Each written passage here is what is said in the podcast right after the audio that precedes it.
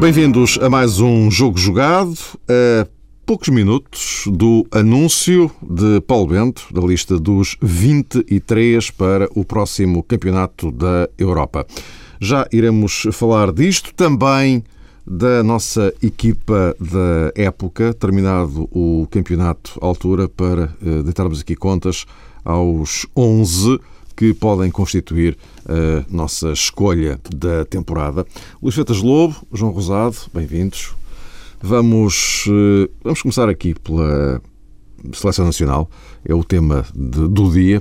Paulo Bento daqui a pouco vai anunciar a lista dos 23 para o Europeu da Polónia e da Ucrânia. Eh, pode dizer-se de alguma forma que é uma lista muitíssimo previsível. Eu estou a falar do lote dos 23, eh, à volta de que 20 serão muito óbvios, ou perto disso, serão eh, muito, muito óbvios.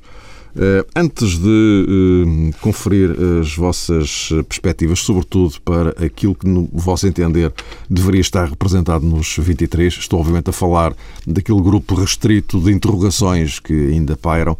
Antes disso, o facto de eh, ser uma lista a 90 e tal por cento muito previsível também não é só por si muito sintomático. Luís, do, do estado de, do, se quisermos, uh, espectro de recrutamento para uma seleção nacional? Não, sinceramente não me parece, porque, repara, existem os jogadores selecionados e os jogadores selecionáveis, é? uhum. e eu penso que cada selecionador, seja em que, em que época for, detecta sempre 40 jogadores no, no máximo, 45 já no, no, numa altura muito boa, que serão selecionáveis, digamos assim. Uh, isto é, eu penso que um treinador, quando pega numa seleção, um, olha para cada ciclo de dois anos, que é ciclo europeu, ciclo mundial, ciclo europeu, ciclo mundial, assim sucessivamente, e quase como na sua mente faz um plantel para aqueles dois anos. Ele olha e vê, são estes jogadores que serão mais selecionáveis que eu vou seguir mais de perto. Depois pode eventualmente uh, reforçar esse plantel, este, tudo isto com aspas, hum. uh, no decorrer das duas épocas, em função de alguma revelação que possa, que possa existir, o que é raro pelo que me parece sempre que não é só o caso de Portugal, embora, claro, no, no, tendo em conta a nossa, a nossa demografia, a nossa, a nossa fonte de recrutamento, eh, não poderá exceder muito mais do que esses, do que esses 40, 40 jogadores, aquilo que eu gosto de chamar de jogador de elite, de seleção A, que, que, possam ser depois selecionados. E, portanto, não me parece que isso, sinceramente, seja, seja um problema, nem algo de muito novo dentro das nossas convocatórias. João. É, é um clássico. É, é o clássico, até porque, além dos aspectos que o Luís já focou, temos que levar em consideração que é uma fase final uh, de um Campeonato da Europa. Os treinadores, por norma, não têm muito tempo para trabalhar os jogadores que já conhecem ao largo dos anos e esse fator tempo, naturalmente, ainda corresponde a um fator adverso se estivéssemos a equacionar caras novas jogadores diferentes com pouco pedigree na seleção nacional. Paulo Bento a esse nível também não tem, digamos que, o conforto que nunca foi experimentado por outros eh, selecionadores, sobretudo na era moderna, quando os campeonatos eh, internacionais eh, também esgotaram o tempo para os selecionadores e penso que esse aspecto também vai pesar muito nas decisões de Paulo Bento. Ele pode surpreender num ou outro setor, mas basicamente vai formar o tal núcleo duro, núcleo duro que não se resume aos 11, Uh, toda a razão, Mário. Uh, é alargável a um lote de, de 20 elementos, provavelmente, porque, acima de tudo o resto, ele depois também não pode estar, do ponto de vista estratégico, a inventar uh, novas coisas com jogadores que não têm grande currículo na seleção. Então, olhando até para o grupo de Portugal no Campeonato da Europa, seleções como a Alemanha, a Holanda, a, a Dinamarca, peço desculpa, tudo isso vai concorrer para que Paulo Bento opte, de facto, pelo lote habitual dos jogadores, aqueles que, no fundo, dão mais garantias em todos os capítulos e também neste capítulo que se resume uh, às etapas de treino que a seleção vai ter até à fase final do Campeonato da Europa. Sim, e este ano, desta época, neste europeu, também não existem aquelas grandes polémicas que existiram no, nas últimas edições. Em 2004, o país discutiu a não convocatória do Bahia, por exemplo. Em 2006, no Mundial, era, era o caso do Ricardo Quaresma, que estava a fazer uma grande época no Porto e o Scolari não levou ao Mundial em dois, no próprio 2010 o Queiroz levou o Moutinho, por exemplo, e, o Carlos Martins, uh, os jogadores tinham feito duas grandes, dois jogadores tinham, tinham feito grandes épocas, uh, 2008 foi talvez mais consensual, porque reentrou o Quaresma, mas debateu-se também muito isso. Este ano não há grandes discussões. Os casos Bozinho e Ricardo Carvalho foram explicados pelo treinador, pelo selecionador, porque é que o não os leva. Há outros problemas mais pequenos com respeito para os jogadores, que são as questões do Quinho, a questão do Hugo Viana, mas nenhuma delas, como o Bahia ou como, como, ou como o Quaresma, que naquela altura devoraram as discussões uh, em torno do selecionador, porque eram jogadores de classe indiscutível e que não se entendia porque é que não estavam na seleção. Neste caso, nesta altura, nem isso está a atormentar muito Paulo Bento uh, e mesmo as questões que estão em aberto parecem-me questões de, de opção podemos concordar mais ou menos, mas são opções que entendemos e que têm a ver muito também com a forma como, como, ele quer jogar, no caso do meio campo, no caso do Goviana, e portanto parece-me que serão meras opções que nós poderemos discutir, mas nenhuma ausência, acredito, que nós possamos criticar assim de uma forma tão, tão vincada como aconteceu no passado com Bahia e Quaresma. Ainda antes de irmos aos, aos nomes que, digamos assim, eh, podem vir a dar jeito numa, numa seleção. Portanto, aqui já estou a pôr de lado o grosso da coluna, a tal esmagadora maioria, que é consensual, como o Luís dizia, e portanto, enfim, também não, não gera grande discussão. Mas antes disso, uh, o, o, o Paulo Bento vai ficar até ao Mundial de, de 2016. Uh, depois de concluído este europeu, Mundial não, 2014. De 2014, Exato, por favor. Desculpa, de, exatamente. Desde lá para o outro europeu. não queria chegar tão longe. Dois anos. Mundial 2014 no, no Brasil. Uh, mas, dizia eu, o, o, Paulo Bento, depois deste europeu, vai ter uh, que operar alguma renovação, reajustamento nesta seleção. Uh, de que forma é que o Paulo Bento, e estamos a apontar um pouco para, para o futuro, de que forma é que o Paulo Bento vai lidar com este núcleo de jogadores de que dispõe eh, para eh, os poder trabalhar, puxar outros, eu estou a pensar em Nelson Oliveira, por exemplo, puxar outros para que sejam projetáveis para 2014. Hum. Penso que isso, Mário, obedece, digamos que, a várias hum, correções que toda a estrutura da Federação tem que fazer e se calhar está a tentar eh, fazer. Não por acaso resolveu o contrato do selecionador, eh, quer dizer, resolveu, neste caso, acabou por prolongá-lo, não, não rescindiu com Paulo Bento, eh, para 2014, porque sabe perfeitamente que este treinador tem ideias que passam um bocadinho à semelhança daquilo que fez no Sporting, pela capacidade e pelo aproveitamento de jovens eh, valores. Nisso tem que existir necessariamente a tal articulação uh, com os sub-21 e se calhar também com, com os sub-23, mas uh, a cadeia de funcionamento tem que se revelar positiva. E eu lembro que muitas vezes nos nossos programas, inclusive quando se comentava, uh, digamos, que era Carlos Queiroz e, sobretudo, quando se tentava traçar alguma diferença face àquilo que foi o trabalho de Luís Filipe Scolari, mencionávamos muitas vezes que um treinador barra selecionador com o perfil de Scolari e ignorava muito, digamos que, as camadas etárias mais baixas da Federação Portuguesa de Futebol, concentrava-se exclusivamente nos As. Para ter uma visão a médio prazo, obviamente não se pode passar por cima daquilo que é o nível do futebol português uh, no que respeita aos sub-21 e se calhar também aos sub-23. A questão do Nelson Oliveira, que muito bem uh, focaste, se me permites, Mário, tem, tem muito a ver com isso com a capacidade para ter eh, o mais depressa possível enquadrado na seleção A um jogador capaz depois de se afirmar como uma referência da principal representação portuguesa. Neste caso, por estranho que pareça, torna-se um pouco mais fácil porque Portugal, no que se refere aos avançados centro, aos homens goleadores, não tem de facto um campo de recrutamento vasto e Nelson Oliveira beneficia disso, das suas qualidades e do facto de aparecer neste momento como o grande nome da nova vaga. Mas é, digamos que, um dos pontos de partida para esse trabalho que Paulo Bento tem que fazer de renovação e, e que, sobretudo, o vai obrigar, obviamente, a, contar com o trabalho de outros treinadores. E, nesse aspecto, penso que estamos de acordo com, com, com isto que vou dizer a seguir. Acho que Paulo Bento tem realmente a postura e, e, a filosofia que o recomenda para o lugar porque ele sabe trabalhar a equipa e tem essa capacidade de articulação que, se calhar, outros selecionadores no passado nunca foram capazes de evidenciar.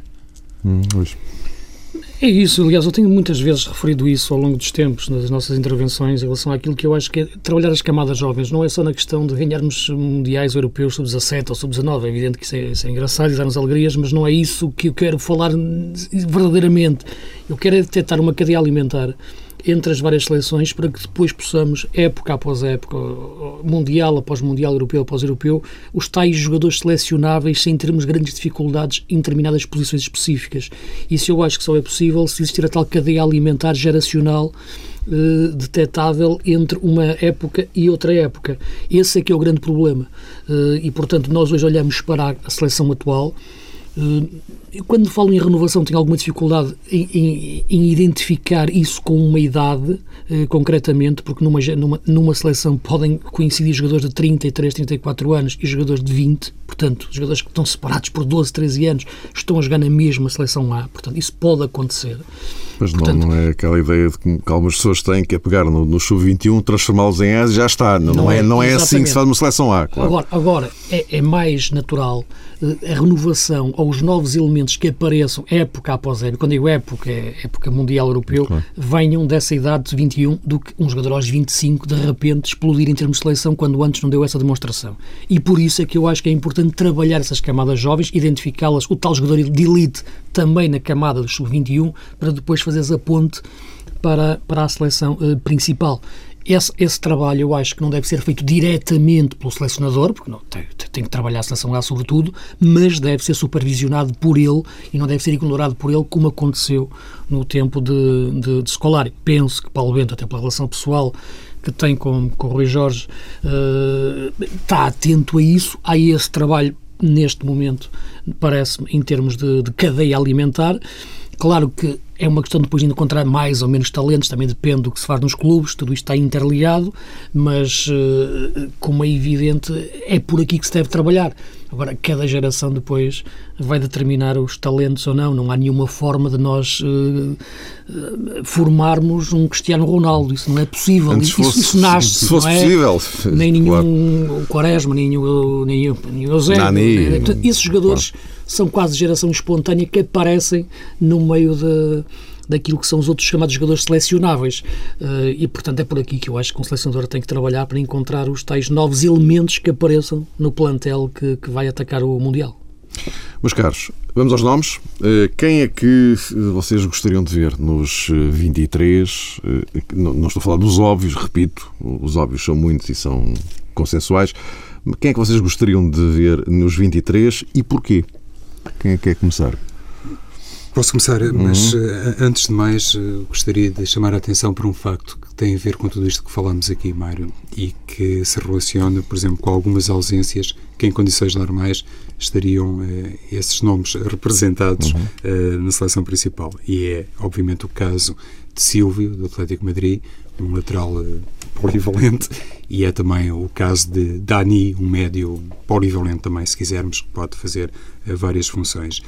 Isso, é, neste momento, penso que deve ser relembrado porque foram dois jogadores, sobretudo Dani, como é evidente, com um contributo especial para a seleção portuguesa. o Dani, o Dani garantidamente estaria nos 23. Penso que sim, que estaria e tem realmente o tal uh, trajeto que o, o, faz como um dos jogadores de referência da seleção nacional.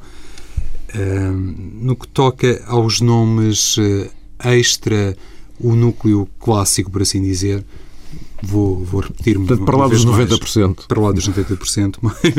eu julgo que o Hugo Viana, por tudo aquilo que fez, eh, merecia estar eh, na seleção. Mas atenção, não basta dizer isto. Por tudo aquilo que fez, eh, encerra sempre um critério de alguma subjetividade, porque tem que ser o comportamento do jogador enquadrado no clube que representa e, se calhar, tudo isso acaba muitas vezes para nos fixar em valores que não traduzem bem as realidades, porque uma coisa é medir, com o devido respeito para o Braga, o comportamento do jogador no Braga, e outra é avaliar o desempenho da A, num Real Madrid, ou num Manchester United, ou noutro clube qualquer. Nesse sentido, gostaria de completar esta ideia a propósito de Hugo Viana, também sublinhando alguns aspectos que noutras ocasiões eh, já focamos. Ou seja, é um jogador experiente, maduro, é um canhoto. A seleção portuguesa não tem muitos jogadores esquerdinos. É um jogador capaz de controlar bem os ritmos de uma equipa, é um jogador que coloca bem a bola à distância, é um jogador muito enquadrável numa lógica de contra-ataque, é um jogador que sabe servir bem os extremos, é um ótimo executante em lances de bola parada e é, sobretudo, um jogador também com alguma experiência internacional que resulta não apenas da passagem pelos campeonatos eh, espanhóis e numa primeira fase até pelo campeonato inglês, mas sobretudo para aquilo que já teve a oportunidade de fazer com a camisola do Sporting Braga, eh, inclusive ao nível da Liga Europa. Por isso me parece que o Hugo Viana, não possuindo realmente aquelas características uh, que se calhar acabam por prevalecer sempre no critério uh, de Paulo Bento, sobretudo no que diz respeito aos anos de seleção. Eu há pouco também já falei sobre isso. Penso que por tudo aquilo que tem feito no Sporting Braga e pelo seu perfil do jogador, acaba por ser positivamente diferente de todos os outros. E isso, na minha modesta perspectiva, devia fazer dele um dos eleitos no Sub-23. É possível, eu já durante a época defendi muito a convocatória do, do governo em função daquilo que era o seu bom futebol. Isso penso que é, que é pacífico e, e acredito que o Paulo Bento também concorda com isso. Ele também não pôs isso em causa. Aquilo que ele põe em causa é uma coisa que é. A seleção joga no seu habitual 4-3-3 com um pivô e dois médios mais rotativos, chamemos-lhe assim, interiores que possam aparecer atrás e à frente. Uh, o Viana não é um, um, jogador com essa rotação atrás e à frente, como por exemplo Motinho ou, ou Cas Martins ou, ou, ou Raul Meireles, portanto. E também não é um pivô puro, um número 6 como pode ser uh, Miguel Veloso ou outro jogador que eu acho que tem que ser convocado de qualquer forma e que não tem sido muito referenciado, e eu vou já, eu vou já a ele. Mas, uh, é do Braga? Não, não é do Braga, é nem joga em Portugal. Ah. Uh, e, e, agora, em que o Viana é difícil, dificilmente encaixa exatamente nestas três posições, dentro da forma habitual, repito, de Portugal jogar. Eu acho que para o 11 inicial eu tenho muita dificuldade em ver o Viana entrar. Para o plantel, e tendo em conta que eu acho que o normal são três guarda-redes, como é evidente, sete defesas, sete médios, seis avançados, uh, pois há sempre ali aquela coisa de um médico pode fazer defesa, um, defesa, um médico pode fazer avançado, e portanto há esse, esse, essas adaptações, mas por, é por aqui acho que faz sentido estar nesses sete médios, sim.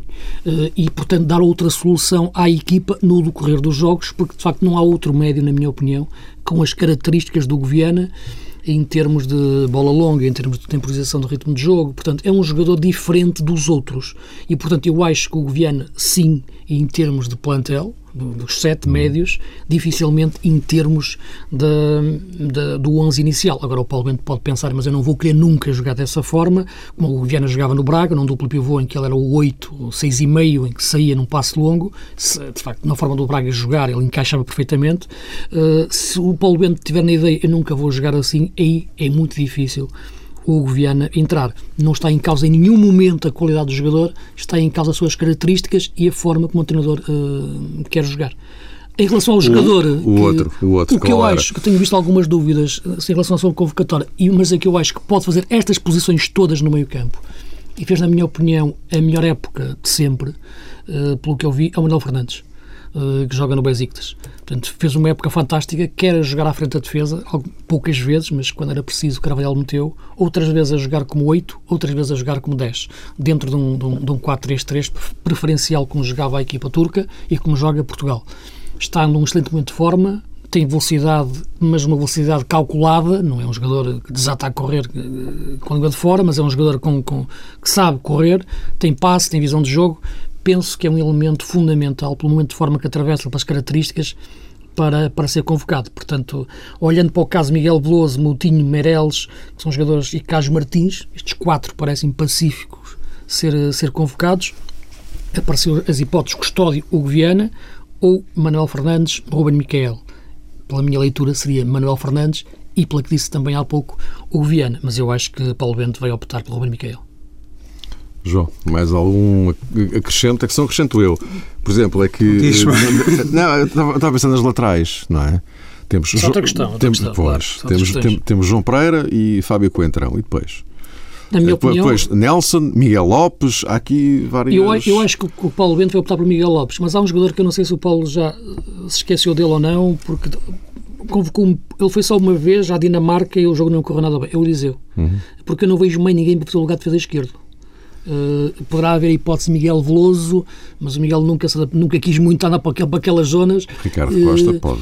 Pode ser defesa esquerdo no sentido de defesa, no hum. sentido de dar a mesma dinâmica, parecida num Fábio Coentrão eventualmente o Eliseu, mas... Igualzinho ao Coentrão também não tens, não? Não, isso não, de facto não, mas tu tentar... Qualquer alternativa seria, claro. seria alternativa, não mais do que isso. O Miguel é? Lopes será um lateral direito, não é?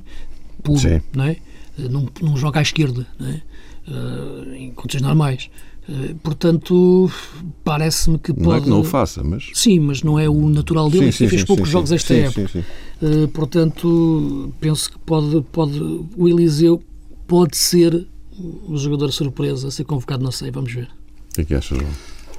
Acho, em primeiro lugar, no que toca ainda aos médios, estava aqui a olhar para uma lista que tenho à frente, que no caso de realmente Paulo Bento pretender um jogador eh, diferente, com a tal rotatividade que falava o Luís e capacidade também para fazer alguns lugares que normalmente os médios eh, de características eh, mais definidas não são capazes de cumprir, aqueles que jogam apenas ou na posição 6 ou na 8, por exemplo, mas um elemento verdadeiramente surpresa que poderia ser chamado por Paulo Bento seria o André Martins do Sporting. tem realmente já a experiência das seleções mais jovens e, tal como disse há uma semana, ele de facto tem para nós que faz lembrar o, o Deck quando apareceu, porque é realmente um jogador de força, mas simultaneamente lúcido. Ele tem aquela entrega própria de um jogador que está, entre aspas, a explodir agora, é, sempre muito sedento de bola, com muita intervenção no jogo, é, sempre com a disposição de levar a equipa para a frente mas denunciando um sentido altruísta que não é muito comum. E por alguma razão ele é tido como uma das grandes promessas do futebol português. A esse nível, penso que se houvesse aqui uma grande surpresa, poderia, penso eu, Paulo Bento, equacionar o nome de André Martins, mas não acredito muito não é nesta é muito possibilidade. No que toca às laterais, eh, de facto, vários jogadores podem fazer de improviso, digamos assim, a posição do lateral esquerdo, Miguel Veloso, Ricardo Costa o próprio Miguel Lopes, que no Braga já fez um ou outro jogo como lateral esquerdo, uh, Nelson do Betis é outro exemplo, mas as coisas não correram bem Nelson na última convocatória. Ele não tem muitas internacionalizações por Portugal e na, na última vez que foi chamado, quase em jeito de exame, eu penso que de facto, uh, enfim, Nelson, que me desculpe, mas ele chumbou nesse teste. Veremos se será ou não incluído por Paulo Bento. A questão de chamar mais um defesa esquerdo tem um pouco a ver com aquilo que Paulo Bento equaciona em termos de solução para Fábio Coentrão. Porque se a lógica for ter um, um segundo Coentrão, se calhar não existe de facto, conforme já disseram, um jogador com esse perfil. E então, não vale a pena chamar outro defesa esquerdo. Em caso de necessidade, de urgência, adapta-se alguém. E se calhar Paulo Bento, eh, chamando mais um médio, pode dar-se esse luxo de ter apenas um único e verdadeiro lateral esquerdo, porque a equipa depois, seja com o Ricardo Costa, seja com Miguel Veloso, com Miguel Lopes ou com Nelson, em condições de necessidade, tem ali alguém capaz de fazer o lugar. Porque ter ali um segundo Coentrão era muito bom, sim senhor. Até poderia permitir a Coentrão subir um pouco no terreno, mas como não há, eu penso que Paulo Bento, eh, de raiz, para concluir o raciocínio, Mário, de raiz vai só levar um lateral esquerdo, que é o Coentrão. Meus caros, eh, vamos avançar então para uh, a equipa da época, chamemos-lhe assim, até porque uh, temos que aproveitar esta ponta final do, do tempo, porque o Paulo Bento, Seleção Nacional, os 23, é o tema da, da noite e vai preencher grande parte da noite hoje na, na TSF. Vamos então deitar contas ao, à época portuguesa. Uh, João, queres começar tu? Luís, não? Posso? Sim, sim, sim, sim, Então, uh, com licença do Luís, uh, na Borguisa escolho o Fabiano, do Olhanense, para mim foi de facto o melhor guarda-redes da Liga Portuguesa, pelo menos aquele com um rendimento mais consistente e que nunca fraquejou uh, nos momentos decisivos, ou seja, notabilizou-se ainda mais uh, nos jogos com os grandes e aí revelou que realmente está em condições, eu vou dizer assim, Mário, mentais para suportar outro desafio, porque do ponto de vista atlético, penso que está à vista de todos que é realmente um jogador invulgarmente apto para aquelas eh, funções. Luís, o teu keeper. O Elton, o guarda-redes do Porto. Penso que hum, concordo com, com o que o João disse. Aliás, eu penso que nós temos excelentes guarda-redes na nossa, na nossa Primeira Liga quase todos, a grande maioria brasileiros. Né? O guarda-redes, por exemplo, do, do Gil, o Adriano, fez, fez, fez grandes, grandes jogos. Um, o Nilson de Guimarães, acho que é um bom guarda-redes, que já há muitos anos no, no Vitória, o Diego, bons guarda-redes na, na, nossa, na nossa primeira, primeira liga. Um, Arthur. O Arthur, claro, como é, como é evidente, mas parece-me que que o Elton, nos momentos necessários, apareceu na, na baliza do Porto uh, e foi um guarda-redes que foi campeão. Uh, hesitei entre ele e o, e o Rui Patrício, uh, sobretudo pela forma como o Rui Patrício evoluiu ao longo da época. Penso que acaba a época numa forma fantástica, depois de algumas hesitações no início da época comprometedoras, em que o Domingos quase que o tirava da baliza. Uh, porque falhava ali aquelas bolas pareciam que, que batiam sempre num, num, buraco. Na altura eles eram, jogar com os pés era um desastre mas melhorou muito, acabou com a cabeça limpa. Mas eu acho que o Elton teve momentos decisivos que agarrou a equipa do Porto, eh, agora inaugurando a Madeira no jogo do título, faz uma grande defesa quando está, quando está 1-0 e, portanto, acho que é, que é, que é, na minha opinião, o guarda-redes do campeonato. João, e o teu quarteto? Quarto defensivo. Ok, então para o lateral direito escolho o Claudemir do Nacional. Ele acabou a temporada tendo uma função diferente, subiu no terreno, subiu para o meio campo. Penso que também esse nível demonstra uma apreciável polivalência é um jogador uh, temível nas bolas paradas, bate bem grandes penalidades e isso não está ao alcance de todos, mas também nos livres. E, e esta escolha tem também, no fundo, a ver uh, com o fator uh, revelação, porque é evidente que poderia ir para outros nomes e, se calhar, orientar as coisas debaixo de outros princípios. Hum, enfim, se fosse pela hum, carreira, uma questão de, de, currículo, obviamente um jogador como Maxi Pereira, por exemplo, poderia ganhar o lugar. Aqui, eh, confesso que esta escolha de Claudemir tem muito a ver com o fator eh, revelação e também pelas qualidades que ele evidencia em diferentes eh, vertentes do jogo. Nesse aspecto, é mais até para premiar isso do que propriamente para respeitar todas as jornadas que fez Claudemir ao serviço do Nacional. Começo por ir pelo lateral direito. Uhum. Eu, eu a revelação, pela revelação iria por aí também, mas pela consistência pelo Maxi Pereira. Penso que é de facto um, uma máquina no lado, esquerdo, no lado direito do Benfica, pela forma como joga. Dá a ideia que pode fazer um jogo de manhã, outra à tarde e outra à noite, pela velocidade, pela intensidade que mantém mesmo no minuto 90.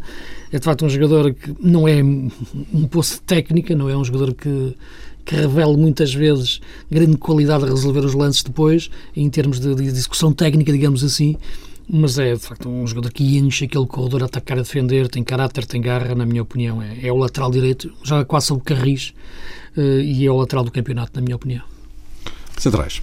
Centrais escolho o Maicon e o Douglão, o Maicon do, do Futebol do Porto e Douglão do, do Sporting Braga. Maicon porque foi um jogador-chave para Vitor Pereira ao lá se foi, uhum. em, várias posições, inclusive pelo menos em duas. Até, e foi um jogador... até onde era menos provável. É, verdade, Mário, e foi capaz de se afirmar, e quer se queira, quer não, esteve ligado realmente àquela conquista muito importante no Estádio da Luz, a marcar de cabeça o gol do Futebol do Porto, o tal que estava em posição irregular, mas, eh, enfim, tivemos tantos casos de arbitragem que já não vou por aí. Começou esse jogo a lateral direito e quando passou para a central, central. É que fez a diferença. Sim, quando o Djalma passou para o lateral direito, Exato. verdade. Foi uma aposta arrojada de Vitor Pereira nesse jogo, que acabou por dar muitíssimo bem para o Futebol Clube do Porto. Uh, então, Maicon no, no, eixo defensivo, a par de Doglau, que foi um jogador que se afirmou no Sporting de Braga depois de um período em que a equipa foi muito assolada por vários problemas, várias lesões. O Leonardo Jardim foi obrigado relativamente cedo a, a apostar em, em Doglau, mas eu fiquei surpreendido porque um jogador daquela dimensão física penso que soube passar uh, muito bem no intervalo da chuva, ou seja, não era, ou não se revelou, pelo menos a minha perspectiva, um jogador muito faltoso, teve bom posicionamento, parece-me que não é lento, que é um elemento capaz de marcar a sua posição e de se orientar muitíssimo bem, eh, quer nos lances de bola parada, quer naturalmente nos outros eh, movimentos, e na minha perspectiva acabou por ser ele o melhor central do Braga. Sim, um dos meus centrais também é o Maicon. É? Também referiu ao longo dos nossos programas da época que, para mim, era dos melhores centrais do campeonato. Aliás, e dentro desta faixa etária, não me lembro do Porto ter um central com tanta categoria. Ele tem 23 anos. O Bruno Alves com, o Bruno Alves, com 23 anos, não era nem metade do que é o, o, o Maicon agora.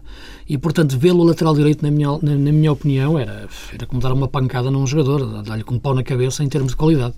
Penso que ele tentava cumprir, não virava a cara à luta, lutava muito, mas tinha cada erro pá, que, que arrastava a equipa. Na, na, tal derrota que Vitor Pereira diz que mudou a equipa em Coimbra, dois erros do Maicon são tremendos a jogar uhum. lateral direito. E, portanto, eu acho que demorou o Vitor Pereira a, a não é dar o Barça a torcer, mas pelo menos a, a pôr o Maicon no seu devido lugar. Teve muito a ver também com a questão Rolando, e quando Rolando cai da equipa por motivos desportivos e disciplinares, eh, o Maicon agarra definitivamente o lugar e eu agora penso que vai ser o central a Porto das próximas épocas.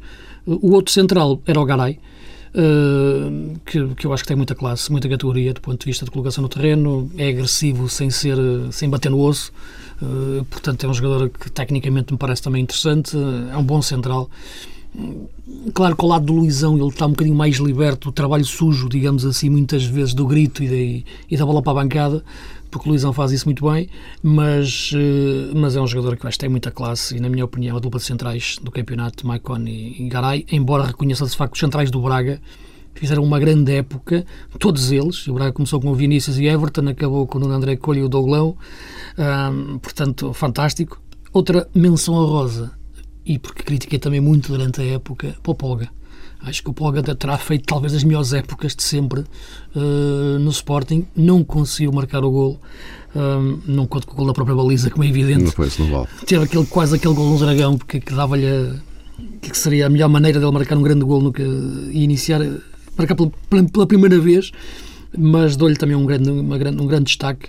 Seria a minha terceira escolha à esquerda, para irmos avançando, para o lateral esquerdo. o resto já não temos muito tempo. Uh, Apetecia-me escolher ou o Ruben Ferreira do, do Marítimo ou o próprio Júnior Caixara do Gil Vicente, que é um jogador de extra, mas que fez realmente uma temporada muito boa. Mas já a temporada, a temporada o programa passado falei a propósito de Júnior Caixara, então a minha opção final uh, recai em, em Luizinho do Passos Ferreira, que foi um jogador que falámos aqui durante hum, alguns programas. Em várias ocasiões tivemos a oportunidade para salientar o seu belíssimo desempenho uh, ofensivo e até como lateral. Uh, não será, se calhar, jogador para vestir a camisola de um dos grandes, digo eu, atendendo à sua idade, mas nunca se sabe. Mas sempre gostei muito dele. Acho que foi, de facto, uma das melhores coisas que o Passos Ferreira patenteou esta temporada.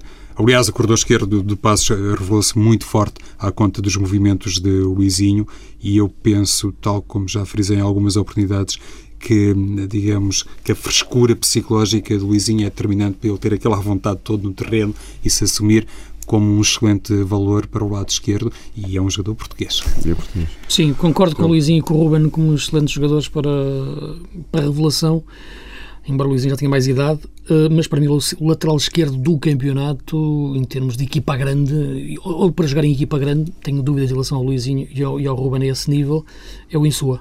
É um jogador forte, é um jogador que defende bem, ataca, tem remate, é bravo, recupera. Uh, penso que é um, excelente lateral esquerdo que o Sporting uh, recuperou, porque ele já tinha andado pelo Liverpool, pelo Galatasaray e não, não, não, estava a pegar na Europa. Fez uma grande época no Sporting, acho que é um lateral esquerdo da grande categoria que o Sporting tem. Mas, caros, temos que fazer muito tempo. Nos falta que já é pouco uh, para. Temos aí a convocatória daqui a nada. Uh, uh, meio campo. Três médios. Três, quatro, três. três. Luís. Eu ponho o Fernando como meio defensivo do Porto, foi a âncora da equipa, que também começou a época quase dispensado e sem jogar, e quando jogava era o primeiro a sair. A Vitor Pereira também demorou um pouco a perceber o melhor lugar para, para equilibrar a equipa a partir dessa posição. Tinha que ser com Fernando, tentou Souza, tentou Guarini, tentou Moutinho, Defur, dois. Quando, quando entrou o Fernando definitivamente, a equipa pagou. Uh, e Fernando. Os outros dois médios que eu coloco uh, é o Viana, por aquilo que já referimos até em uhum. termos de seleção, e o Witzel, que eu acho que fez uma grande época no Benfica, um grande jogador. Só não fez uma época melhor porque a equipa muitas vezes também se perdeu em termos de, de dimensão, de intensidade tática na, na, fase decisiva da época, com tantas competências ao mesmo tempo. E portanto serão esses os meus três médios.